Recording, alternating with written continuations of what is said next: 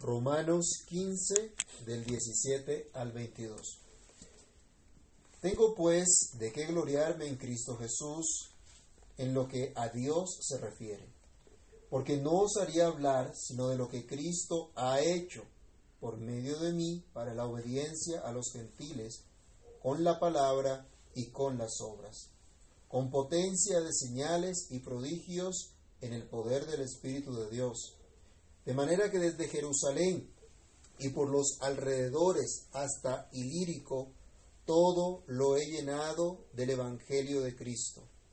Y de esta manera me esforcé a predicar el Evangelio, no donde Cristo ya hubiese sido nombrado para no edificar sobre fundamento ajeno, sino como está escrito, aquellos a quienes nunca les fue anunciado acerca de Él, verán, y los que nunca han oído de Él, entenderán. Por esta causa me he visto impedido muchas veces de ir a vosotros. Oremos. Padre que estás en los cielos, en el nombre del Señor Jesús, una vez más, damos gracias por tu palabra, por permitirnos eh, acercarnos a ti, estar delante de ti para gloria de tu santo nombre. Te pedimos, mi Dios, que tu gracia y tu favor una vez más sean sobre nosotros y nos permitas, eh, a la luz de esta verdad, de esta palabra, ser edificados, ser fortalecidos en ti. En el nombre del Señor Jesús, te pedimos todo esto, Señor, dándote muchas gracias. Amén y amén. Hemos visto al principio de, de esta, de esta carta, en, las, en la versión ante, en la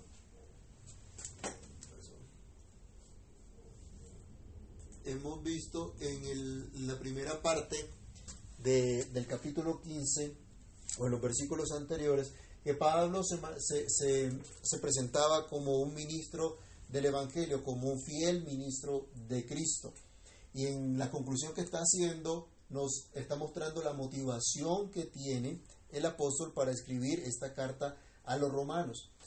Y en esta motivación identificamos los rasgos de este fiel ministro del Evangelio que aplica tanto a los que han sido ordenados por Dios para predicar la palabra y administrar los sacramentos, como para cualquier creyente en la iglesia que tiene dones para servir a los demás miembros del cuerpo de Cristo.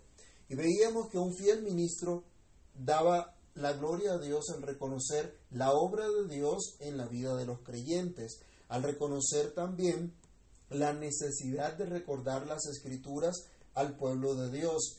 Y vimos otra característica de un fiel ministro que es honrar el ministerio recibido de parte de su Señor.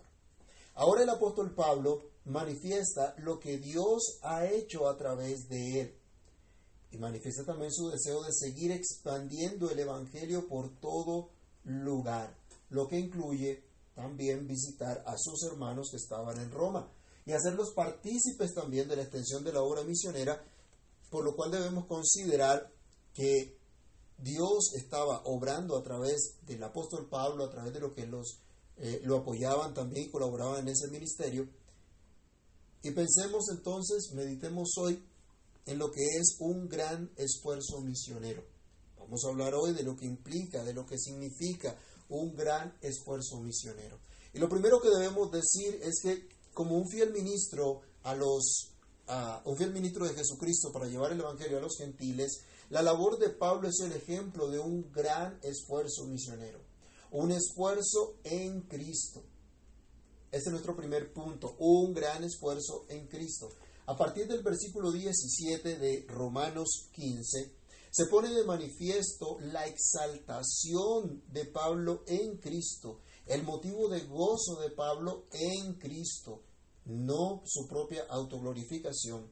Pablo no manifiesta cuán grande es Pablo, no manifiesta cuán, cuán poderoso ha sido, sino lo grande y lo poderoso que ha sido Cristo en su vida y en la labor que se le ha encomendado. Y si consideramos nosotros la labor misionera del apóstol Pablo, tal como se nos registra en el libro de los Hechos de los Apóstoles, podemos entender que este hombre en verdad estuvo envuelto en un ambicioso plan misionero que implicaba un gran esfuerzo en Cristo. Es importante enfatizar esto. Un gran esfuerzo en Cristo, en su obra.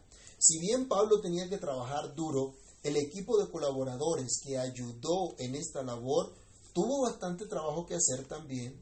Las iglesias que lo apoyaron tuvieron oportunidades también para hacer grandes esfuerzos. Todo esto finalmente era la obra de Cristo mismo, era la expresión de su gracia que debía ser anunciada en el mundo entero. No se trataba de anunciar el nombre de Pablo, sino el nombre de Cristo. No se trataba de anunciar la obra de Pablo, sino la obra de Cristo mismo. Recordemos Romanos 1.5, Romanos 1.5 y luego Romanos 15.16. ¿Qué dice Romanos 1.5?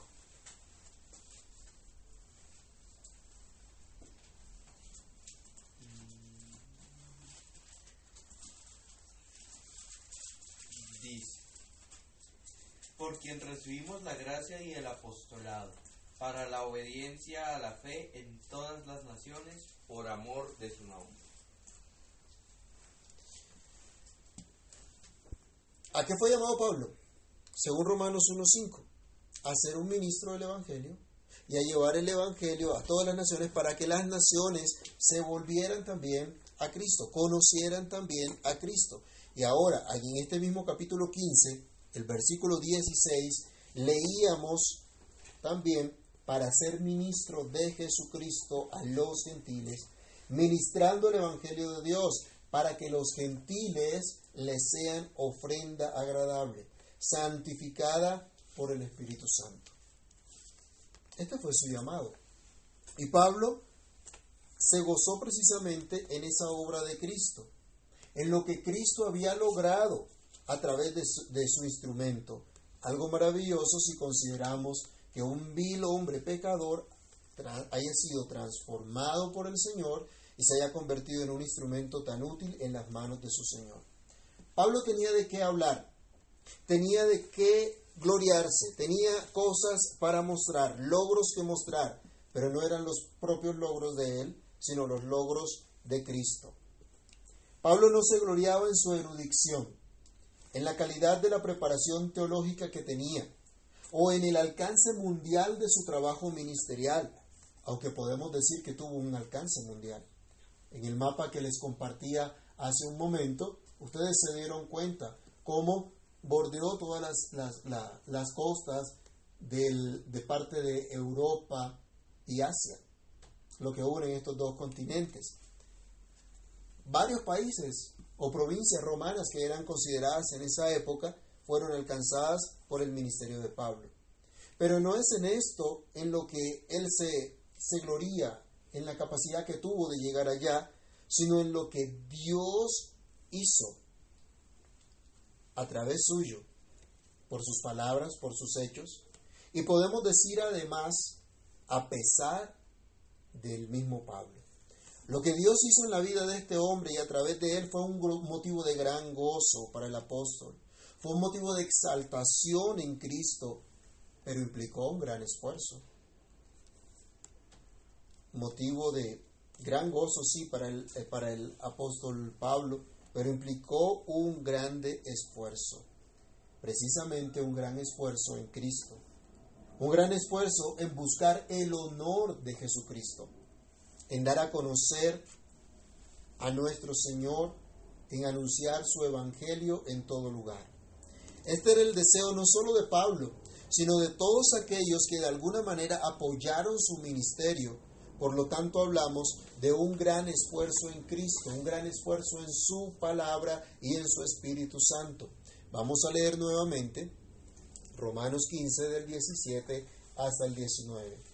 Dice el apóstol, tengo pues de qué gloriarme en Cristo Jesús en lo que a Dios se refiere, porque no osaría hablar sino de lo que Cristo ha hecho por medio de mí para la obediencia de los gentiles con la palabra y con las obras, con potencia de señales y prodigios en el poder del Espíritu de Dios, desde, de manera que desde Jerusalén y por los alrededores hasta el Lírico, todo lo he llenado con el Evangelio de Cristo. El plan misionero de Pablo no dependía de la capacidad inventiva de los hombres para realizar grandes inversiones de recursos, para hacer recepciones, para hacer conciertos, obras de teatro o fabricar un show de milagros. Ni siquiera para hacer las obras de misericordia, porque es, bien sabido que estas obras de misericordia nunca fueron un gancho ni por el apóstol Pablo ni por los demás apóstoles para traer a la gente a Cristo, sino que simplemente hacían parte de su deber cristiano de amar al prójimo.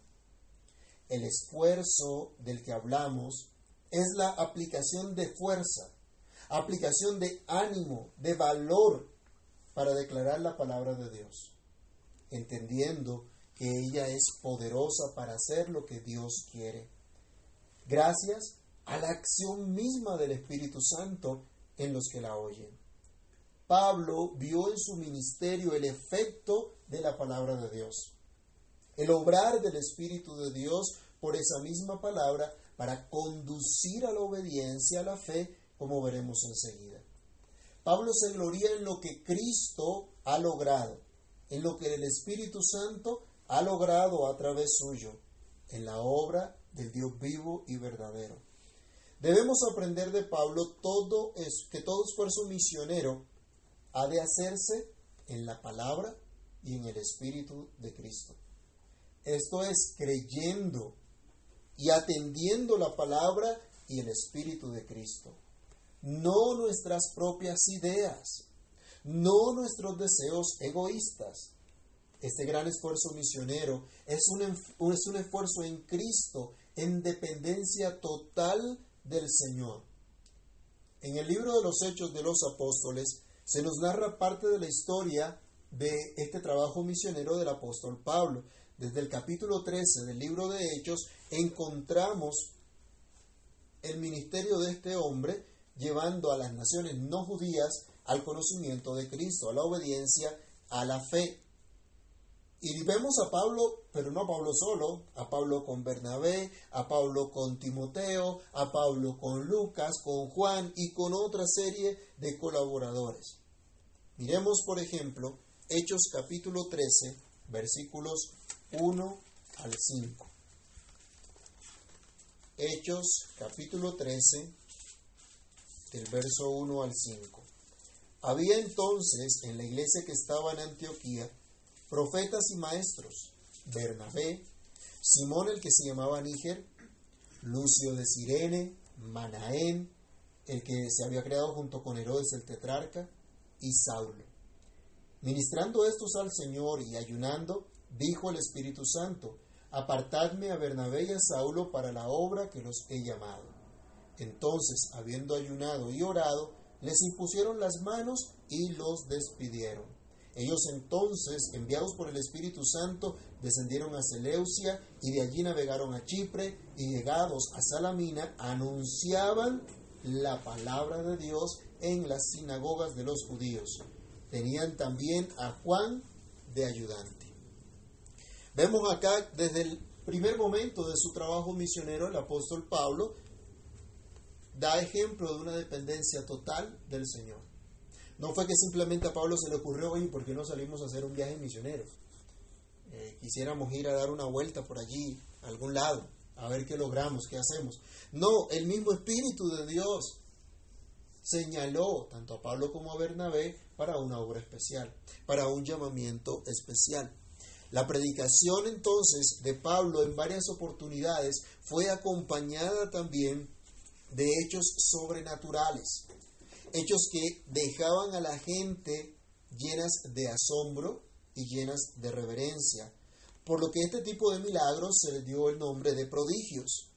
Otros milagros enfatizaban las cualidades del Dios Todopoderoso que los efectuaba, y por esto se llamaban también señales, todo lo cual fue dado a los apóstoles en especial para certificar el mensaje de autoridad del Evangelio, esta revelación que ellos traían de parte de Dios para comunicar la buena noticia.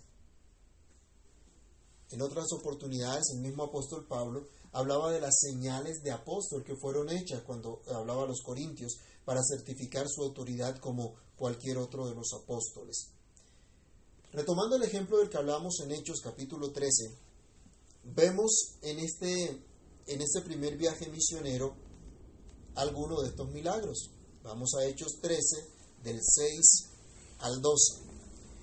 Y habiendo atravesado toda la isla de Pafos, hallaron a cierto mago, profeta, falso profeta, judío llamado Bar Jesús, que estaba con el procónsul Sergio Paulo, varón prudente. Este, llamando a Bernabé y a Saulo, deseaba oír la palabra de Dios, pero le resistía Elimas el mago, pues así se traduce su nombre, procurando apartar de la fe al procónsul.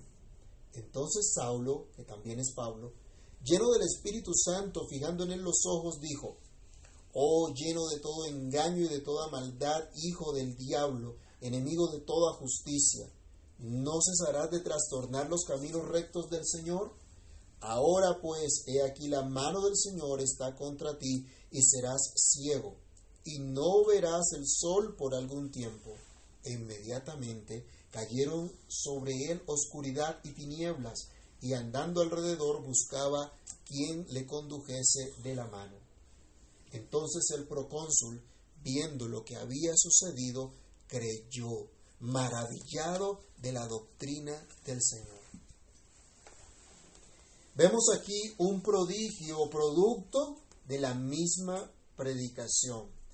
El procónsul se maravilló de la doctrina del Señor, no del milagro hecho por Pablo. Fueron muchos los prodigios, las señales realizadas por este apóstol, pero no eran eh, fruto de una planificación, eh, de un show de milagros y señales. Pablo no ponía carteles ni publicaba en Instagram, Facebook o cualquier cosa eh, diciéndole vengan por su milagro. Esa no era su obra. Porque es que no era la obra de Pablo, no era el poder de Pablo, sino el poder de Dios mismo. El poder del Espíritu de Dios actuando sobrenaturalmente. Por lo general, acompañado después de la predicación de la palabra de Dios. Podemos aprender entonces que todo esfuerzo misionero debe ser un esfuerzo en Cristo en total dependencia de Él, de su poder, de su soberana obra en los corazones, por el mismo Espíritu que milagrosamente cambia el corazón de piedra por uno de carne, que da vida a los que están espiritualmente muertos. En segundo lugar, debemos decir que se observa en estas palabras del apóstol del capítulo 15 a los romanos que había realizado un gran esfuerzo misionero con un propósito, llevar a las naciones a Cristo. Nuestro segundo punto es que este gran esfuerzo se dio para llevar a las naciones a Cristo, para llevar a las naciones al conocimiento de nuestro Señor y Salvador Jesucristo. Pablo y los que con él trabajaron no estaban empeñados en extender la misión paulina internacional, en acrecentar su poderío económico o político, sino en transformar el mundo entero con el mensaje del Evangelio. Recordemos lo que nos dice Hechos capítulo 17, el verso 6. Tal era el impacto de la predicación del Evangelio Tal era el cambio que producía el Evangelio en las personas que lo oían y lo creían, que miren cómo se, habla de, de Pablo y de los que con él estaban. Hechos capítulo 17, el verso número 6. Cuando ellos llegan aquí a, a Tesalónica a predicar,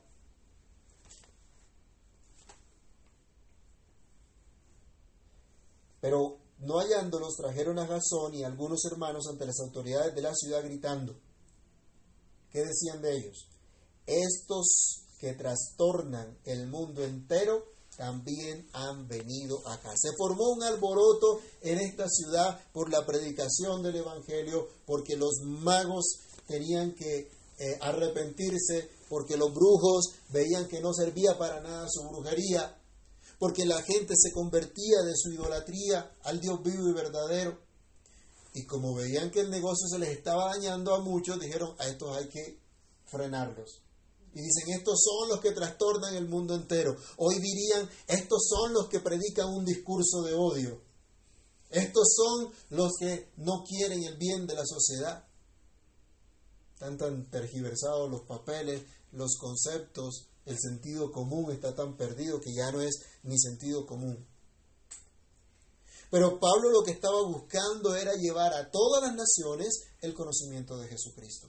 Y es particularmente especial este esfuerzo misionero en el tiempo del apóstol Pablo, en el tiempo del gran imperio globalista de entonces, en el tiempo de ese nuevo orden mundial de aquella época, en medio de un paganismo rampante que imperaba en la época. El mismo paganismo que impera hoy en nuestra sociedad actual, que se las da de progresista, pero es totalmente pagana. Un gran esfuerzo misionero tenía un objetivo claro, cumplir con la gran comisión dada por el Señor Jesucristo. Este esfuerzo no es producto simplemente del deseo ferviente de un hombre que contó a otros una visión, contó a otros un sueño dado por Dios a un hombre en particular, sino que se trata de lo que Cristo mismo había mandado a sus discípulos. Recordemos por favor la gran comisión en Mateo 28 del 18 al 20 y luego en Hechos 1 del 6 al 8. Primero leamos Mateo 28 del verso 18 al 20. Y Jesús se acercó y les habló diciendo, Toda potestad me es dada en el cielo y en la tierra. Por tanto, id y haced discípulos a quienes? A todas las naciones, bautizándolos en el nombre del Padre y del Hijo y del Espíritu Santo enseñándoles que guarden todas las cosas que os he mandado. Y aquí yo estoy con vosotros todos los días hasta el fin del mundo. Amén. La gran comisión es internacional, es a todas las naciones. La gran comisión abarca, llega a todo lugar, a todas las culturas. Este es el, el propósito del mismo Señor Jesús. Este fue el mandamiento del mismo Señor Jesús y era lo que había en el corazón del apóstol Pablo. Pero vayamos también a Hechos de los Apóstoles, capítulo 1, donde una vez el Señor ha resucitado también, el, escritor Lucas nos da fe de lo que le dice el Señor resucitado a sus apóstoles antes de ascender al cielo. Hechos capítulo 1,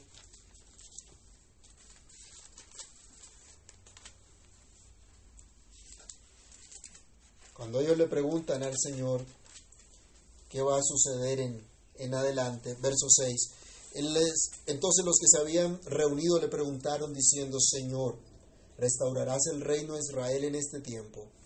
Él les dijo, no os toca a vosotros saber los tiempos o las sazones que el Padre puso en su sola potestad.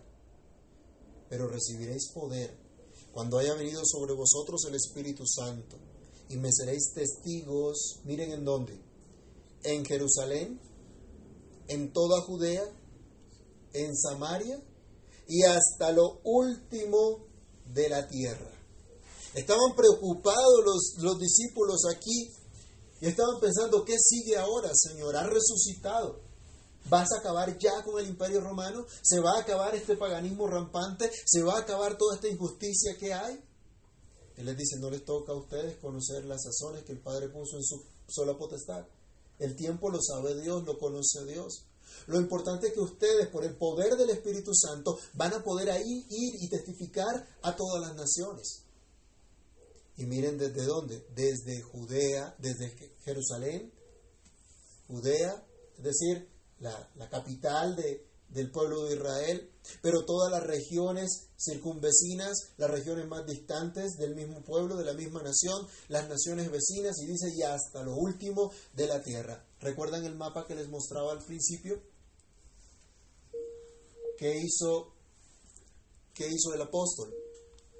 ¿Desconectó? No, quedó en espera. Hubo un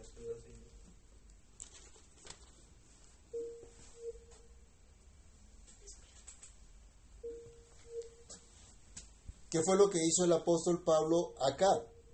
En ese, en ese, ese, ese testimonio desde Jerusalén sus alrededores hasta el lírico, todo lo había llenado con el conocimiento del Señor. Lo había llenado con la predicación de la palabra de Dios. Vamos a leer eh, otra vez eh, Romanos 15, del 19 hasta el 21. Romanos 19, perdón, 15 del 19 al 21. Decía, con potencia de señales y prodigios en el poder del Espíritu de Dios, de manera que desde Jerusalén y por los alrededores hasta el lírico, todo lo he llenado con el Evangelio. ¿Qué pasó?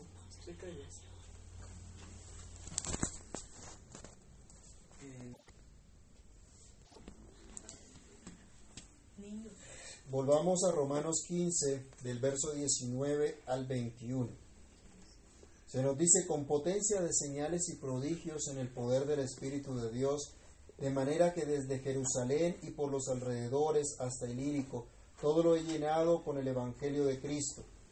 Y de esta manera me esforcé en predicar el Evangelio, no donde Cristo ya hubiese sido nombrado, para no edificar sobre fundamento ajeno, sino como está escrito, Aquellos a quienes nunca les fue anunciado acerca de Él verán, y los que nunca han oído de Él entenderán.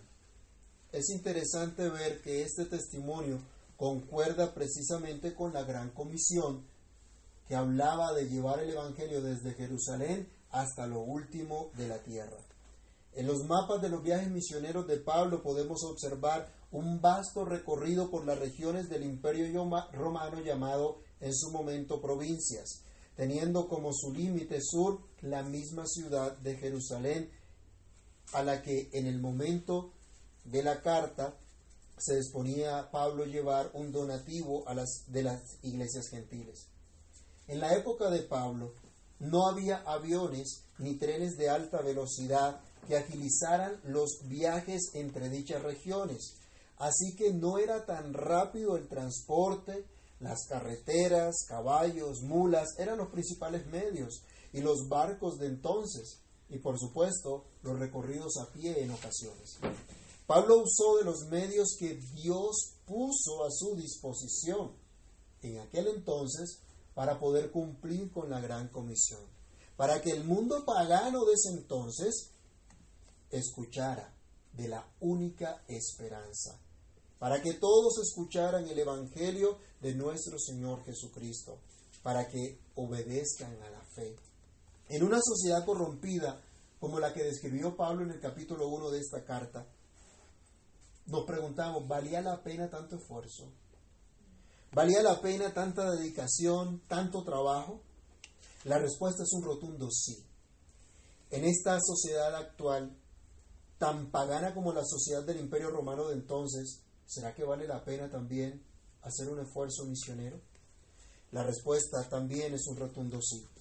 Cristo así lo consideró. Por eso vino en el cumplimiento del tiempo a mostrar la única esperanza para su pueblo, que sabemos es un pueblo formado por todas las naciones de la tierra.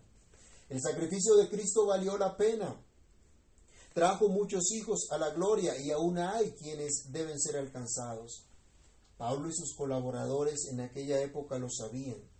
Las iglesias que ayudó a fundar lo sabían y por eso trabajaron incansablemente durante varios años.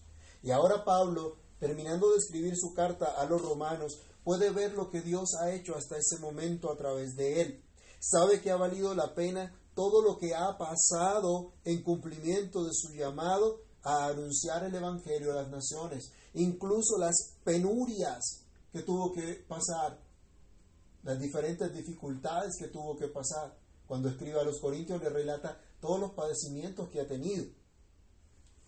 Pero tenía algo en mente, que todas las naciones obedecieran a la fe. Una vasta región del imperio recibió la predicación de Pablo y recibió la fe que predicaba Pablo, abrazó la fe que predicaba Pablo, así como los hermanos que estaban en Roma también habían obedecido a la fe muy probablemente por prosélitos que llegaron a Roma luego de Pentecostés y por la predicación del apóstol Pedro. Este gran objetivo de que las naciones abracen la fe es lo que se busca en este gran esfuerzo misionero. Este es su objetivo principal, para que glorifiquen a Cristo. El apóstol recuerda Isaías capítulo 52, versículo 15, lo que leíamos al, al inicio de nuestro culto en este, en este día.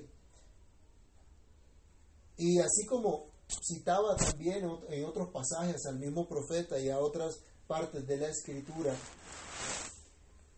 busca identificar que el trabajo que está desarrollando, que el esfuerzo misionero que ha desarrollado, es precisamente parte del cumplimiento de ese plan de Dios anunciado desde la antigüedad. Ya hemos indicado que Dios se propuso anunciar las buenas nuevas a todas las naciones, para que todas las naciones glorifiquen a Dios. Parecía una utopía esto en la época del Imperio Romano, y no es menos utópico en nuestros días. Pero así como Pablo y las iglesias de entonces trabajaron con esfuerzo en esto, es nuestro deber como creyentes hoy día tomar la misma instrucción, cobrar el mismo ánimo, el mismo valor en el Señor, dependiendo por entero del poder de su palabra y de su espíritu, para participar de este esfuerzo misionero para que las naciones glorifiquen a Dios, para llevar a las naciones a Cristo.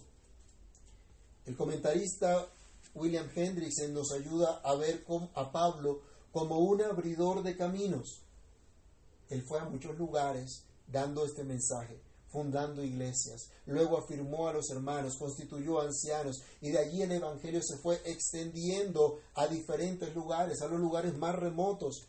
Pero gracias a un esfuerzo misionero que influenció por lo menos dos continentes, Asia y Europa, en medio del el imperio globalista de aquel entonces en muy corto tiempo.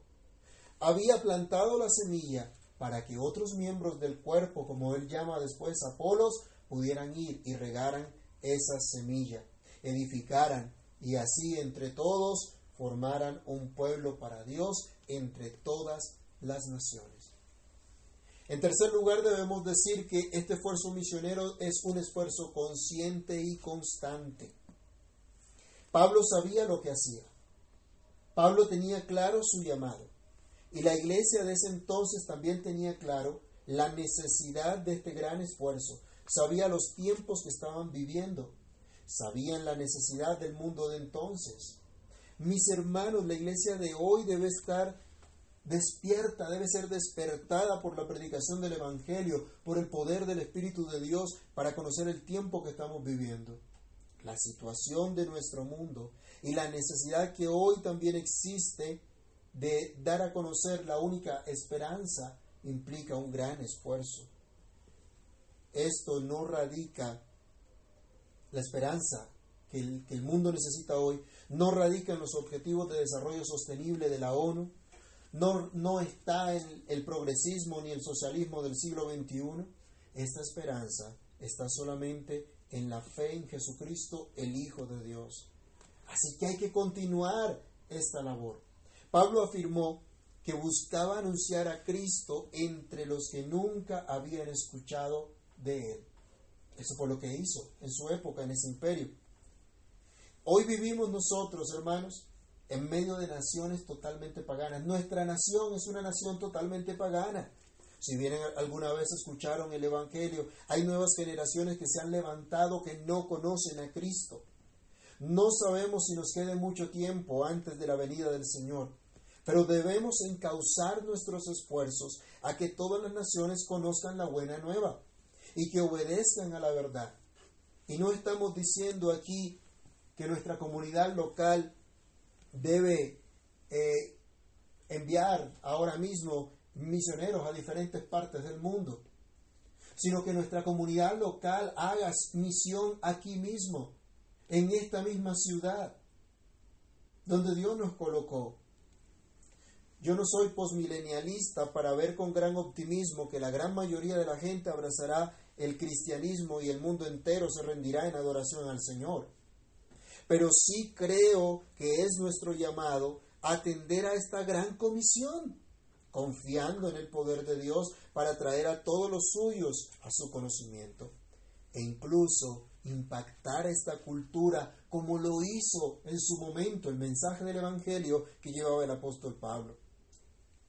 En esta cultura que algunos ven ya como postcristiana, es necesario promover una cultura cristiana.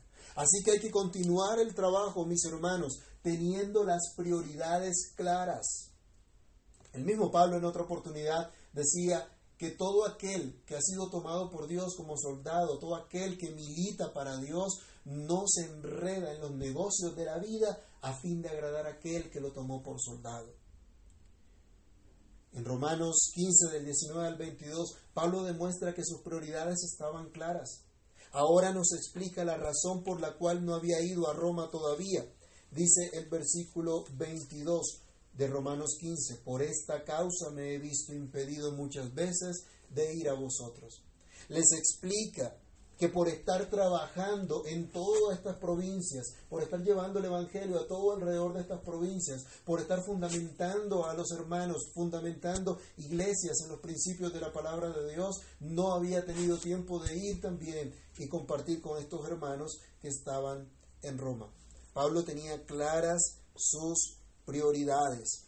El gran esfuerzo que debe ser constante, que debe ser consciente, implica tener claras las prioridades. ¿Acaso Pablo no entendía que en todo lugar había necesidades? ¿Acaso Pablo no comprendía que en muchos lugares se necesitaba la predicación del Evangelio? Pero había prioridades claras. Él tuvo mucho tiempo o gastó mucho tiempo en trabajar en estas regiones de las que ya nos ha nombrado y ese trabajo implicaba dedicación, implicaba esfuerzo constante, no lo podía hacer de cualquier manera. Seguro que había mucho por hacer todavía, pero tocaba enfocarse en primer lugar en dar a conocer a Cristo en esos lugares a los que Dios lo llamó, confiando en el Señor que habría tiempo en su momento cuando Dios lo aparejara para ir a otros lugares, como era el caso de visitar a los hermanos de la iglesia en Roma. Esta es la razón por la cual Pablo le dice a los hermanos, no he podido ir a visitarlos antes. Pero aguarda esa esperanza, lo que miraremos en los siguientes versículos en la próxima semana. Mis hermanos, si hemos entendido el llamado del Señor a vivir para su gloria, es necesario comprender que hay prioridades que debemos atender. No nos enredemos con tantas cosas. Hay prioridades. ¿Cuáles son tus prioridades? Si queremos participar de este esfuerzo misionero, hay prioridades. Si queremos dar a conocer a Cristo, hay prioridades que atender. No podemos atender absolutamente todas las cosas al mismo tiempo. Hay prioridades. Las necesidades son muchas, pero si no nos enfocamos en las prioridades, no vamos a ser efectivos en lo que tenemos que hacer. Pablo tenía que anunciar el Evangelio y tenía que fundamentar bien a los nuevos creyentes para que pudieran seguir creciendo y multiplicar lo aprendido. No podía atender a todos al mismo tiempo. Qué bueno es que aprendamos a confiar en el Señor, a usar la sabiduría que Dios nos da y tener prioridades correctas. Hacer bien lo que nos corresponde para la gloria de Dios. Pablo muestra que a causa de estar involucrado en el trabajo misionero al que fue llamado en las diferentes provincias del Imperio Romano, no había podido ir hasta la misma ciudad de Roma y hacer partícipe a esta iglesia también de su labor misionera en otros lugares. El apóstol deja ver cómo Dios ha obrado a través de él, así que exalta lo que Dios ha logrado a través de él, de la palabra y los hechos de este ministro del Señor y por supuesto de todos los que le apoyaron en diferentes momentos para desarrollar esta labor. No podemos pensar que fue algo fácil, que todo fue a pedir de boca, que todo fue color de rosa, pero Dios obró. Dios se glorificó en este esfuerzo misionero. Esfuerzo que inspiró a la iglesia de entonces y que ha inspirado a la iglesia de todos los siglos y por el cual ustedes y yo también hoy hemos escuchado el Evangelio, hemos abrazado la fe, porque así Dios lo determinó. Y para cumplir Dios con este propósito, envió a su Santo Hijo Jesús, pero también levantó a hombres como Pablo que entendieron la gran comisión para que las naciones conocieran a Cristo.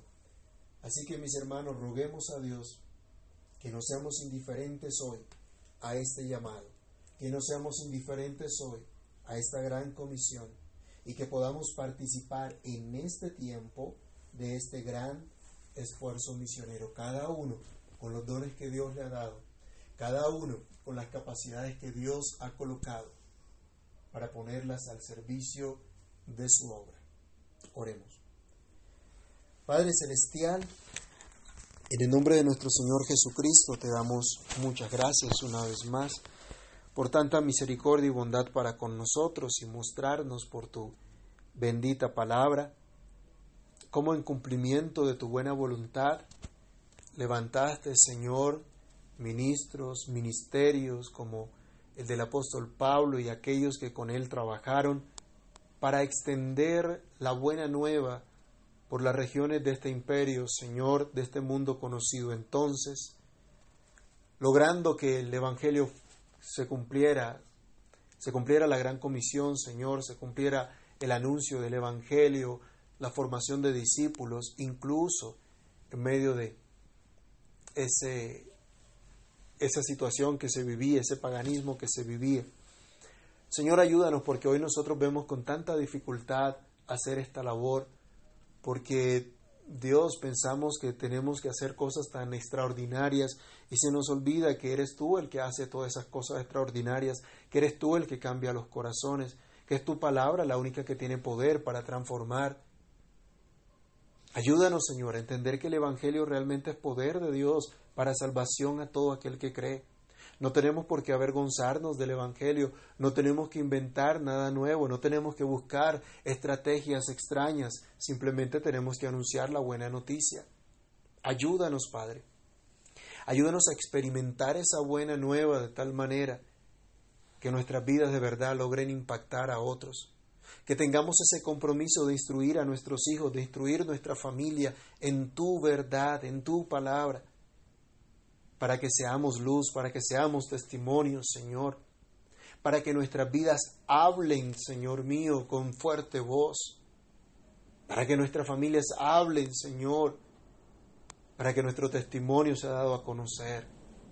Ayúdanos, Padre, ayúdanos, Señor, a no identificarnos con los principios, con los valores de este mundo, sino con tu verdad, con tu palabra, que podamos dar al mundo tu palabra que podamos dar al mundo esa enseñanza, esa esperanza que solo hay en ti.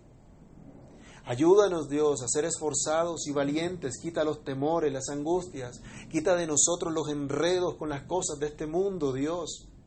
Ayúdanos, Padre mío, a tener claras nuestras prioridades, a no perder el tiempo en tonterías. Ayúdanos, Dios. Ayuda a tu iglesia, ayuda a tu pueblo, Señor. Aprovechar bien el tiempo porque los días son malos. Danos tu gracia, Padre, para llevar este mensaje a todo lugar, en todo lo que hacemos y vivimos a diario. Capacítanos, mi Señor, y ayúdanos, Padre. Ayúdanos a valorar el trabajo que tú has dado a hacer a otros también en la iglesia, en tu pueblo, trabajo cuyo fruto se ha visto, Dios. Y hoy nosotros tenemos la palabra que fue predicada, que fue enseñada con tanto esfuerzo, con tanta dedicación. Ayúdanos a valorar las riquezas que has dado a tu iglesia, Padre mío. Ayúdanos a valorar la obra preciosa del Cordero. Ayúdanos a valorar, Señor, lo que Cristo ha hecho por nosotros y es lo que la humanidad necesita. Permite que lo entendamos y que lo demos a conocer para tu gloria, para tu honra. En el nombre de Jesús. Pedimos todas estas cosas dándote gracias. Amén.